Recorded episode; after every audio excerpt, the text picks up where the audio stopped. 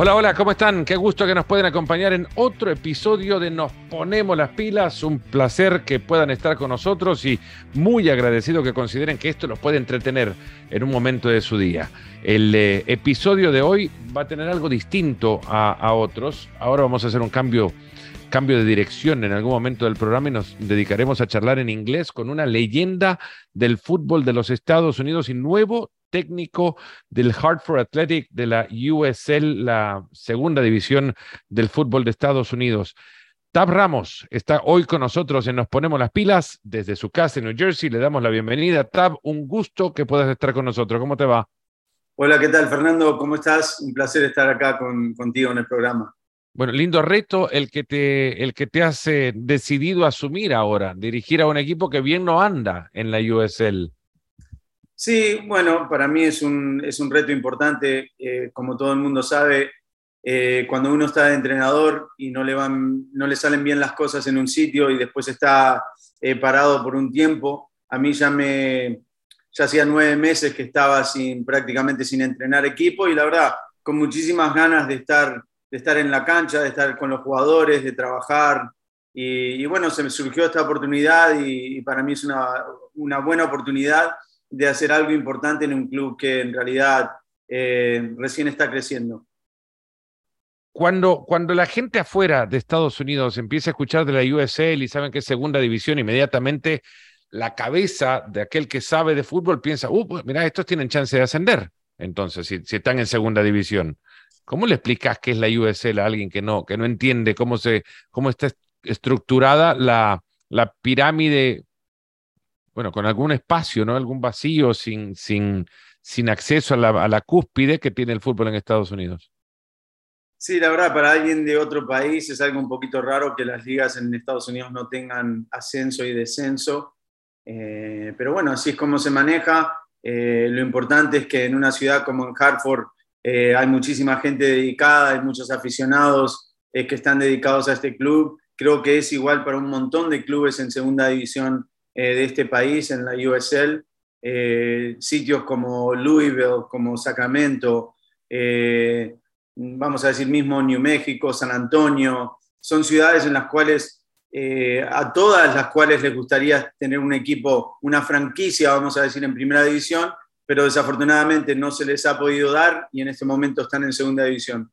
Eh, de cualquier forma, eh, creo que los aficionados eh, creo que van a los partidos de cualquier manera, lo están demostrando y aparte que la televisión está diciendo que en este país por lo menos la audiencia de segunda división es casi, es muy parecida y casi igual a la de primera división. Eh, es una, eh, una propuesta interesante la que, la que te dan ahora de dirigir a un equipo que tiene una comunidad que por muy joven que sea el equipo es una comunidad bastante amplia, como que ya existía y de repente esta franquicia la, recupera, ¿no? Sí, a mí me, la verdad que me sorprendió un montón eh, el saber que tiene un estadio para 5.000 para personas y que prácticamente todos los sábados van 5.000 personas, ¿no? que quedan sin entradas.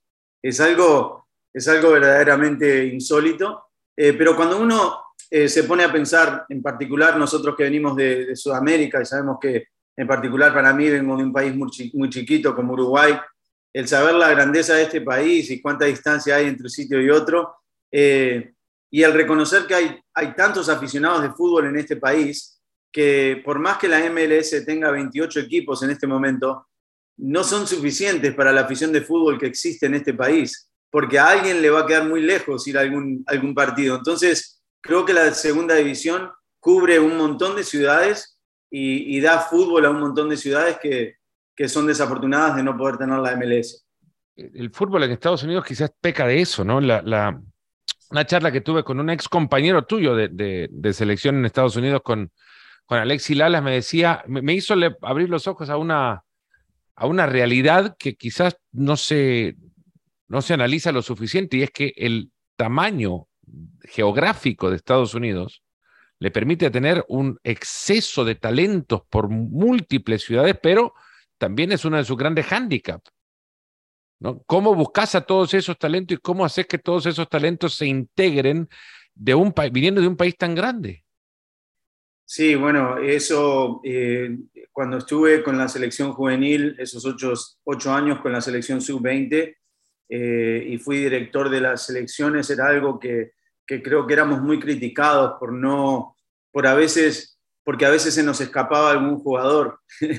y la verdad que el país es tan, tan grande que es, es muy difícil, ¿no? Uno, por más que la federación eh, tenga directores de, reconocimiento de talentos en diferentes sitios del país, aunque tuviéramos 50, 60, 100, nunca son suficientes, ¿no? Entonces uno se basa en relaciones que tiene con la gente, eh, de jugadores que se ven a través del país, pero no cabe duda que, desafortunadamente con el país, eh, como el país es tan grande, siempre se va a escapar alguno se te fue uno en el camino que vos digas, uh, mira, este no lo, nunca lo convoqué, miré el jugador que resultó?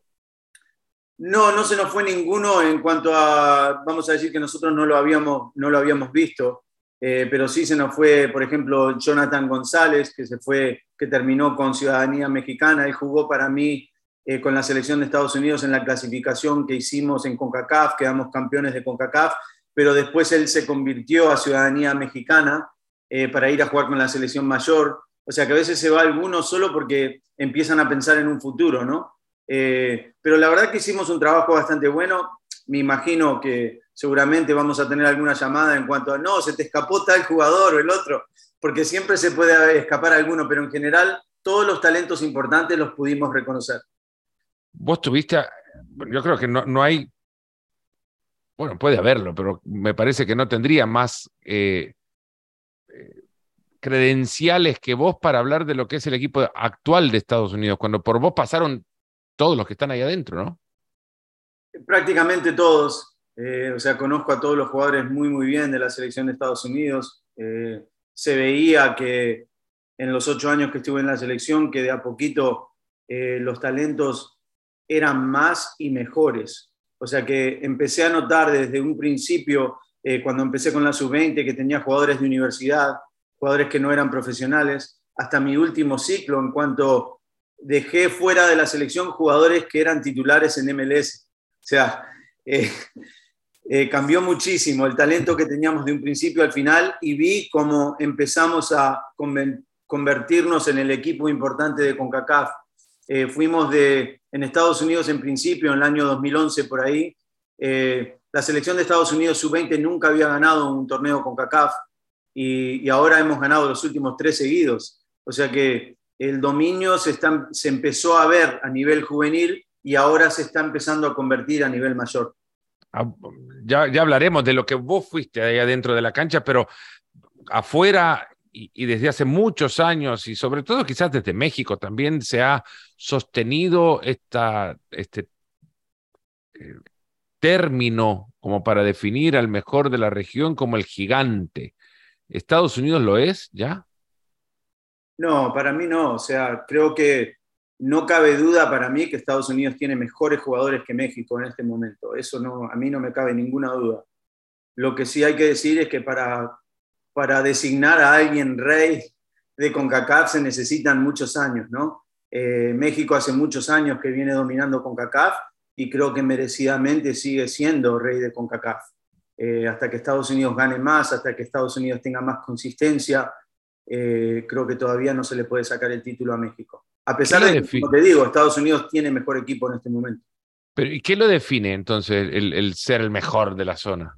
Si no es la infraestructura, la idea, el, ganar, a ver. Eh, sin duda creo que el ganar, la historia, ¿no? México lleva décadas y décadas y décadas de siendo el mejor equipo, el mejor la mejor selección de CONCACAF. Eh, creo que obviamente los últimos dos, tres años eso ha ido cambiando, pero creo que es muy poquito tiempo para asignar a, otro equipo. ¿no? Canadá, por ejemplo, no se clasifica un mundial desde el, desde el 86. Eh, terminó primero en CONCACAF, pero no por eso vamos a, creo que, designar a CONCACAF como el mejor o el rey de, de CONCACAF, ¿no? Eh, a Canadá, digo. pero bueno, todo eso lleva tiempo, pero se está empezando a notar que, sin duda Estados Unidos tiene talentos importantes. Ahora la selección de, Estados Unidos tiene talento, pero no, no sé si vos desde ahí adentro también se puede, podría definir cuál es la idea de, de, Estados Unidos. ¿Vos reconoces eh, evidentemente tu origen y, sabes perfectamente que uno desde afuera a Uruguay ya le tiene, le tiene la medida, ¿no? Sabe perfectamente qué es lo que va a hacer Uruguay y, sabe perfectamente cuál es la línea de juego que pretende Argentina, cuál es la línea de juego que los brasileños quieren ver. En Estados Unidos se ha llegado a tal grado de madurez, de conocimiento de juego, que, que se puede identificar ya qué es lo que quiere Estados Unidos en una cancha. Creo que no, porque, o sea, en este momento sí, ¿no? Porque si uno se pusiera a hablar con el entrenador de la selección de Estados Unidos, él seguramente tendrá una idea muy clara, ¿no? Y los jugadores tendrán las ideas muy claras. Pero en cuanto a, a nosotros poder definir, definir el, estilo, el estilo de juego de Estados Unidos, creo que eso necesita historia, ¿no? Cuando uno habla de Uruguay, eh, habla de Uruguay de cierta manera por el historial de Uruguay. O, Argentina igual, o Brasil por el estilo de Brasil de hace, de muchísimos años. Estados Unidos todavía no ha llegado a ese nivel y creo que necesita tiempo. Claro, pero de repente Estados Unidos puede ganar el Mundial, ponele, y lo hace con 10 jugadores colgados del travesaño. Eso no define el estilo de, Estados Unidos, solo porque ganó. No, bueno, eso creo que es importante que digas eso, ¿no? Porque nosotros como entrenadores eh, nos fijamos en el partido, en las ocasiones de partido, en sistemas de juego y no, no tanto al final en resultados, ¿no? porque si uno se pone a, resumir cómo juega Uruguay o cómo ha venido jugando Uruguay, eh, por ejemplo, si uno se pone a mirar Uruguay, antes del año 2010, eh, en cuanto a fútbol, te, daba muy poquito, ¿no? Lo que mirábamos no, a veces tenía resultados, a veces no, pero el fútbol en realidad no estaba. Eh, creo que a partir del 2010 con Forlán y que, bueno, que Cavani, Suárez y toda esa generación de jugadores empezaron a, vamos a decir, a fortalecer la selección, la idea de juego del, profesor eh, Tavares, que empezó a cambiar y uno empezó a ver algo diferente de Uruguay, pero no era así. Eh, creo que con Estados Unidos también va a llevar tiempo. No creo que Estados Unidos pueda ganar el Mundial colgándose el travesaño y te digo por qué. El jugador, el jugador americano no tiene, no tiene la experiencia ni, ni es criado eh, con la habilidad de solo salir a defenderse. Entonces no pasaría nunca. Mm. Este, no te digo que Estados Unidos no pueda defender, defender un resultado, pero Estados Unidos, a mí lo que me, gusta muchísimo del jugador de Estados Unidos y por eso disfruté muchísimo de dirigir a las selecciones, es que es un jugador ganador. Es un jugador que cree que le puede ganar a cualquiera y no ganar eh, por hacerte un gol y salir a defenderse, sino te quiere ganar porque quiere ser mejor que vos. Y eso es muy importante y esa, esa es la base de la cultura del fútbol de Estados Unidos y quizás en algún momento pueda dominar de esa manera. Ahí la vamos encontrando ya, ¿no? De a poco, de pensarlo un poco, porque la realidad es esta, es, es eh, en Italia, por ejemplo, en Italia lo que, lo que quieren es, es ser ordenados. El, futbolista italiano quiere ser tácticamente ordenado. El español, a partir ya de conocer que puede ganar teniendo la pelota, lo que quiere es tener la pelota. El, eh, el inglés lo que quiere es, tener la pelota rápido, pero en tu campo. Entonces, lo que menos pueda tenerla atrás y tocar, mejor. Si puede meterla adelante y correr, bueno, allá van. El, estadounidense, mucho, mucho de eso también, pensar que te va a ganar. Sea, sea como sea, no. Pero que, que, que con la cabeza de que en cualquier partido que se le, si se le ponen las cosas eh, cuesta arriba, la va a pelear. Entonces, a partir de ahí, como que uno va entendiendo a qué tipo de, fútbol se está enfrentando o qué tipo de fútbol uno tiene la esperanza de ver o qué expectativa tiene de esa, de esa selección, porque ya se, se forma un poco de su cultura. Sí, y, parte de esa cultura es una cultura de un jugador que nunca se rinde, un jugador que no solo te quiere ganar un resultado, sino que quiere correr más que vos, eh, quiere hacer el mejor esfuerzo de la cancha, quiere ser reconocido por otras cosas que no sean solo eh, eh, la base de fútbol o lo bonito que es el fútbol. Él quiere ganarte a todo, quiere ganar porque uno reconoce que es el mejor esfuerzo. El jugador norteamericano le gusta muchísimo saber que terminó un partido y que es reconocido por hacer mejor esfuerzo que el otro equipo. Eso es importante para el jugador. Y, creo que eso es, base de, es la base de lo que, va, lo que es en este momento la fundación, lo que va a ser el futuro del fútbol en este país. Y creo que es, una muy, es un muy buen punto para empezar. Hay clubes como el Leeds United, que ya suma a un par de jugadores estadounidenses, tiene un técnico estadounidense en Jesse Marsh, eh, construido también quizás distinto, con otro molde a partir de, de, su intención de prepararse en Europa y probarla allá y demás, y el jugador estadounidense que llega ahí al Leeds United si bien eh, es elegido por la intención de juego de Jesse Marsh, lo eligen también porque quieren sostener a un equipo en base a una, a una idea que está eh, reunida en función a todos los que tienen en el plantel. Pero se han potenciado como un conjunto muy atlético, es como el Leeds Athletic tendría que llamarse al final, si corren una barbaridad. Eh, y a partir de eso parece que se van a fijar más en el jugador de Estados Unidos. Que lo que decís es eso, es, es un jugador atlético con mucha condición, que corre, pero que además sabe al jugar. Sí, efectivamente, creo que ahí lo dijiste todo, ¿no? Eh, es base lo que estás hablando de Jesse Marsh y lo que está haciendo en Leeds United, por lo menos en este momento. Vamos a ver si se puede mantener, ¿no? Porque eso es muy difícil mantener ese ritmo de juego 38 partidos en la sí. ¿no? Justo eso me comentaban, eh, a ver cuánto, cuánto tiempo pueden llegar a correr, pues si corren como el otro día contra el Chelsea en la, ¿qué fue? Segunda fecha de la, tercera fecha de la Premier League, es un equipo que se aguanta así 38 jornadas, fácil van a correr un maratón, pero, pero al menos es una idea de juego que, que ya están tratando de llevar adelante, buscando jugadores que puedan, llevarlas adelante, que puedan llevarlos adelante. Sí, y creo que el jugador, el jugador americano es un jugador que eh, se basa en eso, se basa en, estar bien atléticamente, en quererte ganar en ese sentido, y es un jugador que, creo que va bien para la Premier League, porque la, Premier League por encima de todo es una liga que, en la cual hay que hacer un esfuerzo muy, muy grande. Vos tuviste a Tyler Adams en, el, en, las selecciones sub-20.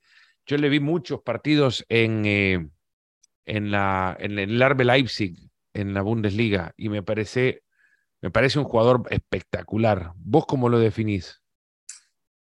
Tyler Adams, estaba hablando con otra persona sobre él el otro día. Eh, que para mí es el, es el jugador que yo prácticamente le tenía que decir que se vaya a dormir, porque si no estaría corriendo todo el día.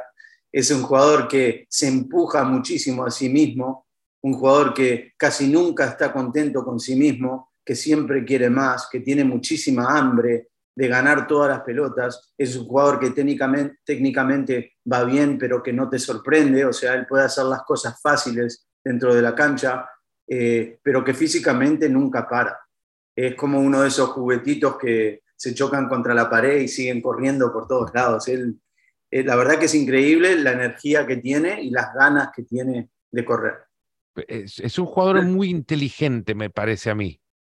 Eh, que se para en la cancha y sabe perfectamente qué es lo que tiene que hacer en el lugar que se tiene que poner. Y, no sé si se le aprecia tanto en el entorno de la selección de Estados Unidos, quizá a nivel mediático, ¿no? Eh, no sé si Berhalter te va a decir otra cosa, Berhalter creo que no ha de considerar que Tyler Adams y 10 más, pero comercialmente o mediáticamente no es un jugador que, que te aparezca en, en, en Times Square.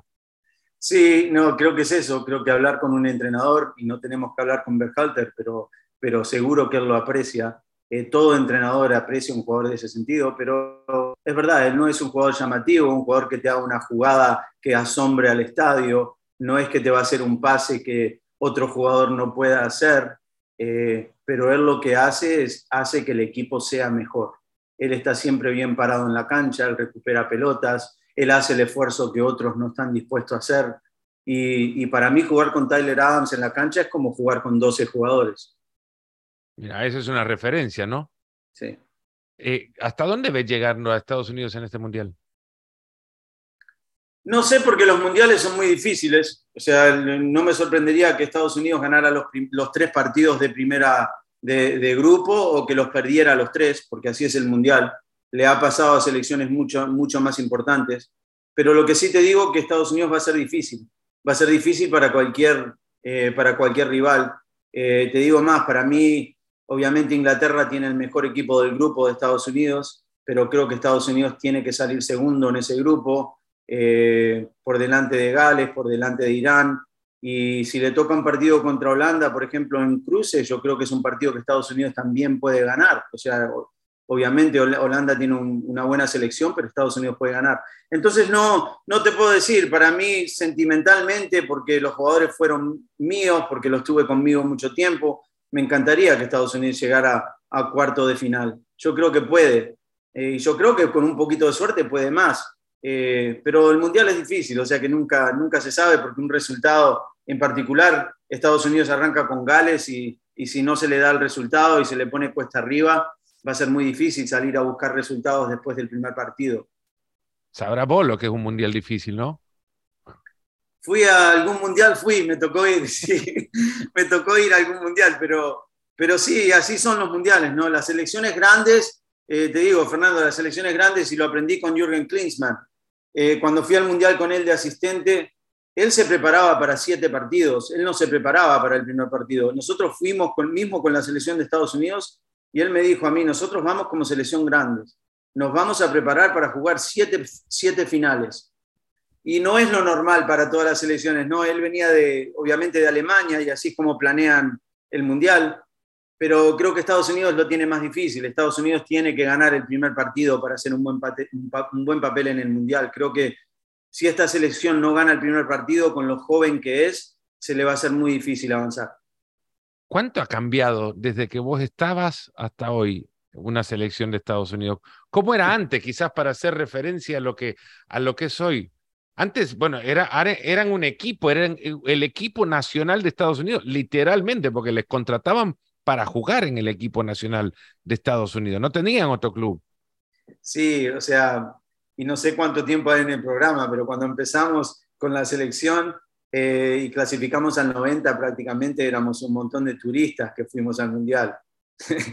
prácticamente era eso, ¿no? Ni, éramos semi-profesionales. Eh, bueno, en algún momento hay que arrancar, ¿no? Y a nosotros nos tocó, eh, tengo la suerte y, me pone prácticamente sentimental el decir que tuve compañeros como a Marcelo Balboa, a, bueno, a Eric Quinalda, eh, a un montón que fuimos parte de ese primer grupo que hizo arrancar todo eso, ¿no? Eh, pero bueno, la selección mejoró y mejoró rápido, porque a partir de ese mundial en el que te digo prácticamente fuimos turistas, fuimos, casi todos firmamos en Europa, ya para el mundial del 94 teníamos una buena selección, ya le habíamos ganado a Inglaterra, ya le habíamos ganado a Portugal, ya habíamos empatado con Italia, antes del mundial ya habíamos, le habíamos ganado a México, o sea que ya era una, una selección competitiva. Y después en el 98 ya era una selección profesional. O sea, totalmente de arriba abajo, no fue mal en el Mundial, eh, pero no nos fue mal por ser, tener mal equipo, sino porque el Mundial se nos dio, nos tocó Alemania, Yugoslavia y, y no sé quién fue, creo que Irán, el otro. Pero, de a poquito, de a poquito fue avanzando y hoy en día obviamente es otro mundo.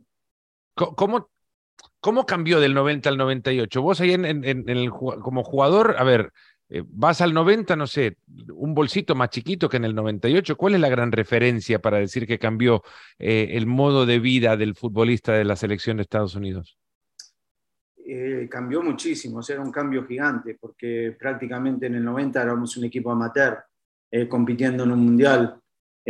jugábamos contra jugadores como, como o como, como Senga, jugadores que veíamos solo si algún compañero o algún amigo tenía un satélite de esos grandes, en, no sé si te acordás, pero los años 80 eran así, y, prácticamente veíamos a esos jugadores por la tele nada más. Y después en el 98 ya éramos un equipo profesional totalmente, o sea, eran todos, todos jugando en Europa prácticamente, eh, ya habíamos hecho un gran papel en el Copa América, en el cual ganamos 3 a 0 a Argentina, eh, llegamos a semifinal de la Copa América, eh, hicimos buen papel en el Mundial eliminando a Colombia, eh, o sea, ya habían pasado muchísimas cosas, ¿no? Ya en ese momento éramos un equipo profesional y un buen equipo. ¿Juegan en el, en el Olímpico contra Italia? ¿Había jugado algún partido así ante tanta gente? No, nunca, y esa historia la conté porque hasta me acuerdo estar parado en la cancha ese día y ver cómo, cómo Walter Senga hacía los ejercicios de calentamiento y lo tenían en la, en la, como es en la tele del estadio, como es que la pantalla gigante. La pantalla, grande del estadio. Y para mí yo no lo podía creer, era, la verdad que era como que si hubiera ganado la lotería ese día. El jugar contra Italia en un mundial en Roma, creo que no creo que pueda haber muchos partidos más importantes que ese, ¿no? Y para nosotros fue una, un aprendizaje eh, sumamente avanzado.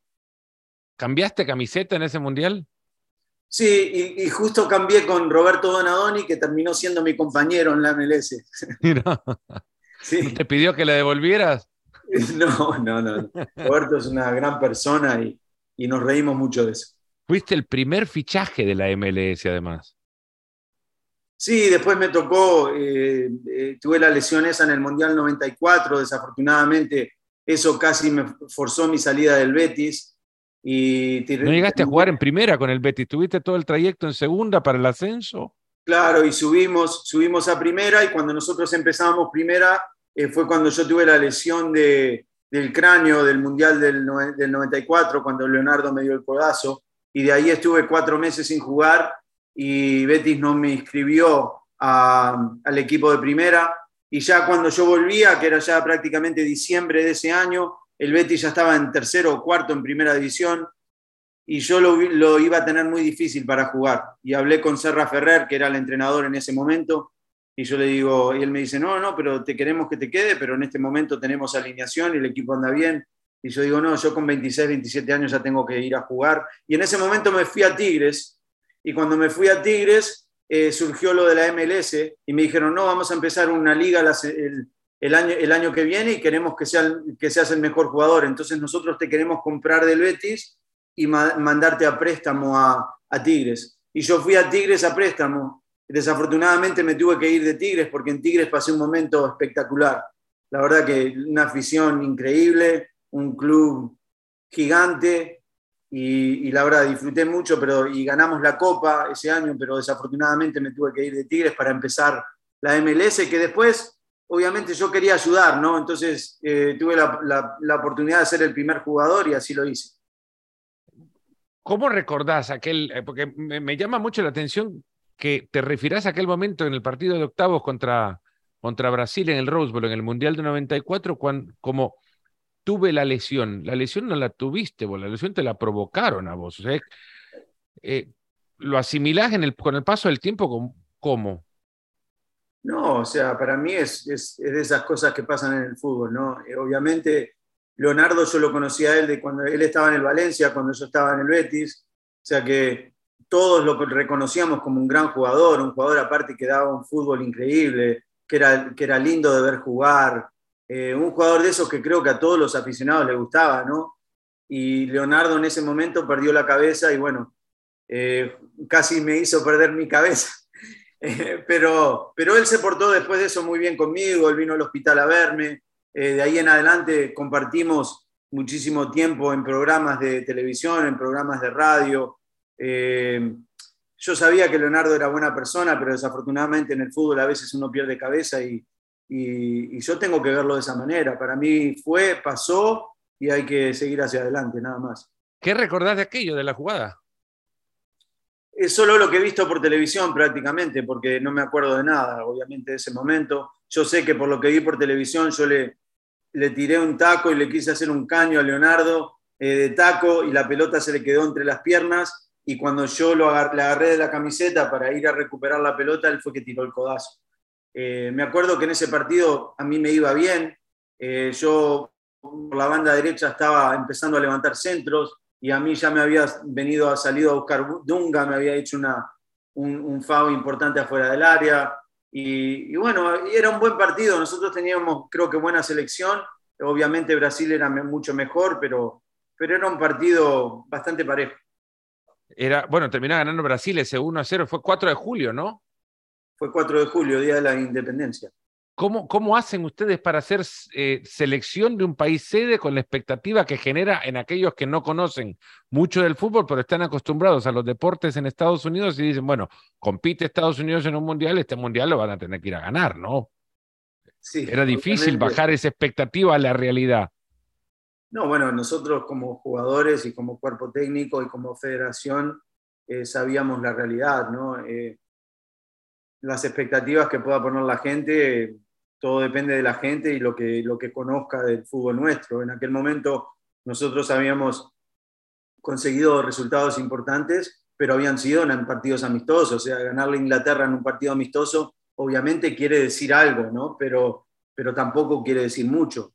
Eh, no fue hasta que nosotros le ganamos a Colombia el, segundo partido en el Mundial y los eliminamos, porque en ese momento Colombia quedó eliminado, eh, y, con una gran, grandísima selección, obviamente, que, que, podía haber ganado el Mundial. Creo que solo en ese momento, creo que entre nosotros em, quizás empezamos a creer un poquito más, eh, empezamos a tener más confianza. Y bueno, cuando pasamos a segunda ronda, obviamente ya no teníamos presión en ese momento, porque salir de primera ronda era una meta importante para nosotros. ¿Cómo era una charla de Bora? Bora Milutino es el técnico de aquella selección.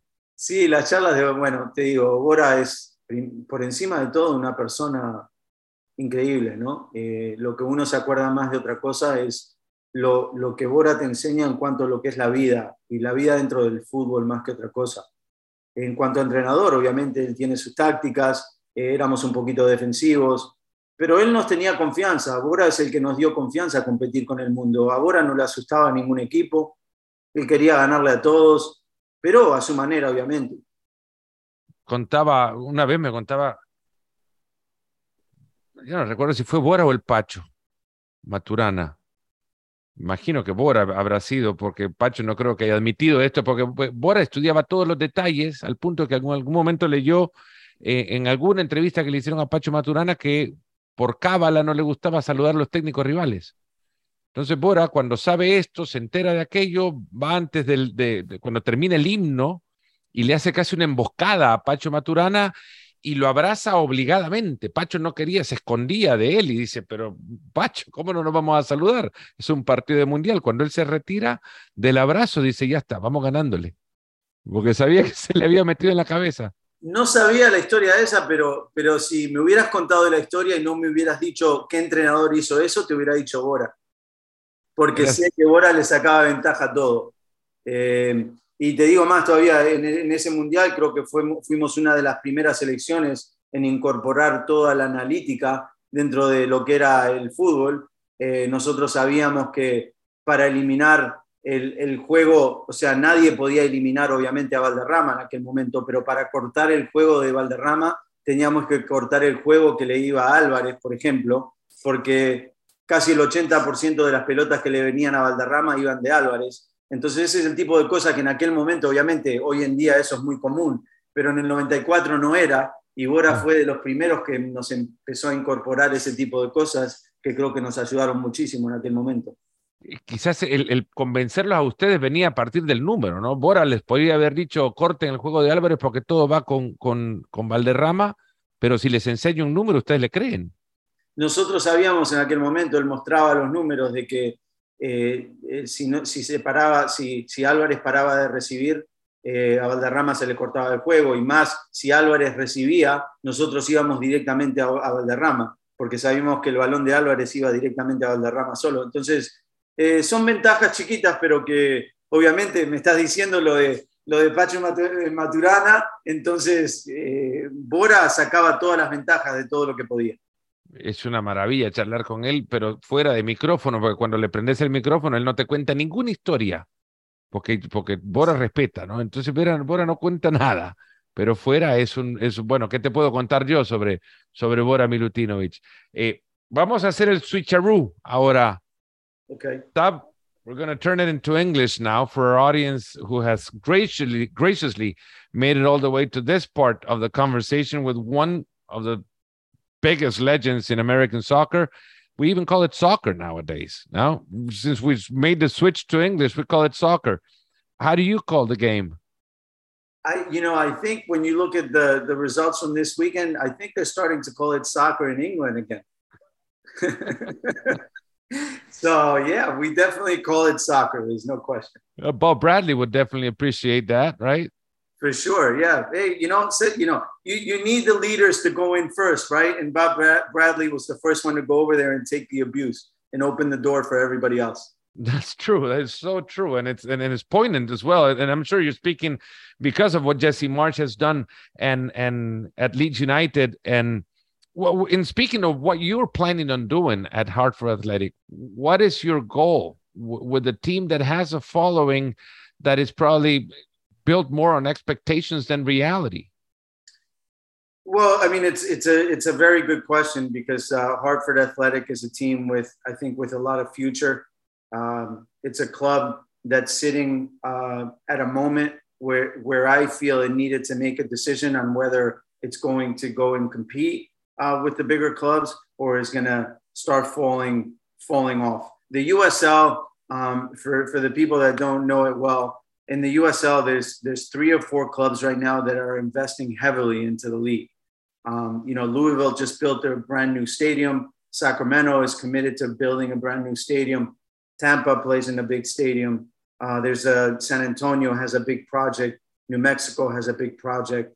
Um, you know, uh, the Loyal in San Diego have done a good job with the project they're they're putting forward and how much they're going to grow. So right now, the USL is at a moment where you need to invest to almost stay in the same place where you are. Uh, so I think it's a moment where you have to invest almost more to start inching towards the top. And I think you know, over the last two months, and this has been going on since the beginning of June, over the last two months, the ownership group here, Bruce Mandel and Joe Calafiore, as well as the technical director, Ray Reed, they've been able to, to kind of convince me that, that this is where they want to go. They want to start investing, they want to start closing the gap between them and the bigger teams. And, and it's going to take a lot of work. You know, it's going to take a lot of work, but I think we're all very excited about being part of it. I'm excited to be in a city that has a great following and great fans, and uh, and to be in a great state. I mean, who wouldn't want to be in Connecticut? Who wouldn't want to be in Connecticut? That's exactly what I said. Is ex- well, it's my home state, right? As as who would want to be in Connecticut in January or February? That's the thing. How do you lure talent to come over and, and join you guys in such a crude months of the year? Well, I think the important thing is to have to have a good project to make sure that we're doing things right um, that we have a proper style of play that players can identify with, that as coaches, we make things clear in terms of uh, the positional profiles and what's required from each position on the field, and that the players understand what their responsibilities are on and off the field. And I think more than anything, players players want clarity. They want to know what they're supposed to be doing. Um, you know, this this was the case at the U20 national team. This was the case uh, when I had the opportunity to coach the Houston Dynamo. And this will be the case here. Players want to know what they're supposed to do, and, and most players are willing to do their job. So now you, you spoke about the ownership group, and, and Bruce Mandel has been very committed with this with this team, and is very excited about having a competitive franchise in in Hartford. Again, this season maybe it's not it's too late to turn it around. How do you start to build for for what you want to do? No, it's. I mean, it's. You know, first of all, I have to get to know the team that we currently have. You know, I'm I'm very much, and maybe this comes from having played for Bora for a while. You know, um, I'm. I, I think it's very important for me to get to know players as people. You know, if they're good people, they're, we have good persons. We have people who are committed to be, as Jurgen used to say, you know, givers to the to the club, not takers from the club. Guys that just you know they come every day to work because they want to make the club better not just because they want to make themselves better and we need those kind of people and this is why you know we had had many conversations about me coming at the end of the year this year um, but i feel like if i start in september and it gives me you know five or six games to get to know this team i think i will be giving the current players a good opportunity to to to compete for a position going into next year so i'm excited about that my first game will be september 10th and and I'm excited to to see these players um, every day. So now, when it comes to your experience as as uh, in the U.S. national team, not only coaching but playing and being at three World Cups, what do you foresee uh, the U.S. national team doing in Qatar? Well, for, uh, first of all, I think we have we have a very good team. It's a young team. I think it'll be likely the youngest youngest team at the World Cup, or or or about you know two or three. But um, I think the important part is that we start the World Cup properly. Our first game against Wales will be really important. I, you know, because we have a young team more than anything else, I think it'll be difficult to play catch up in the World Cup to have to chase results. So I think we have to play the first game like a final. And if uh, if we can get the three points, and I say we obviously because I, I root for all the players that I coached, but but uh, if if US can get the win in the first game, um, I, I really see them going to the second round and maybe further. You corrected yourself.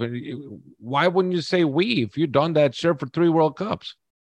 Uh, yeah, I mean, I, I, don't know. Sometimes it, you know, maybe it doesn't it doesn't sound as good when you you just you you put yourself in on the team, but but you know, I, I feel it. You know, I, I like those players as people. I've had them for a long time with me, and uh, and I and I want the best for them and and you're right. You know, I played a long time for the U.S. national team, so so it is a we.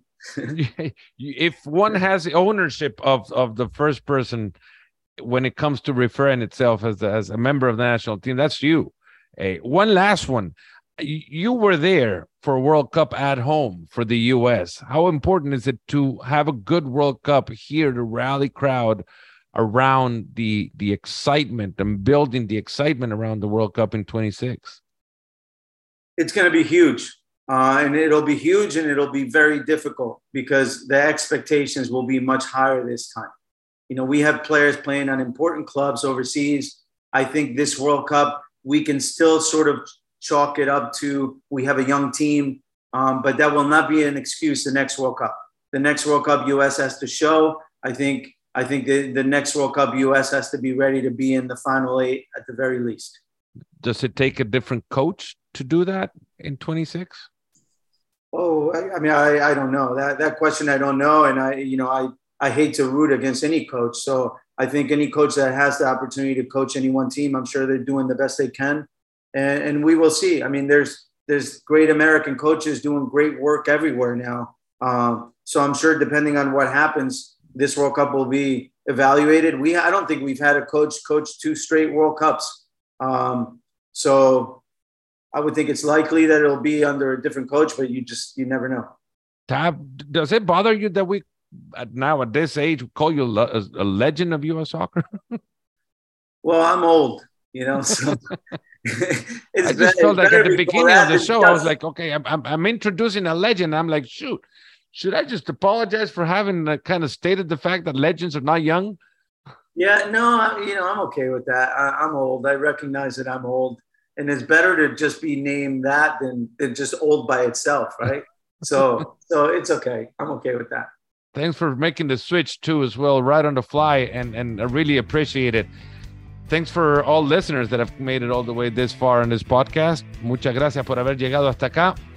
De nuevo, Tab Ramos, leyenda del fútbol de los Estados Unidos, nos ha acompañado en otro episodio y nos ponemos las pilas. Tab, muchas gracias. Gracias a ti, Fernando y gracias a ustedes. Será hasta el próximo episodio. Un fuerte abrazo.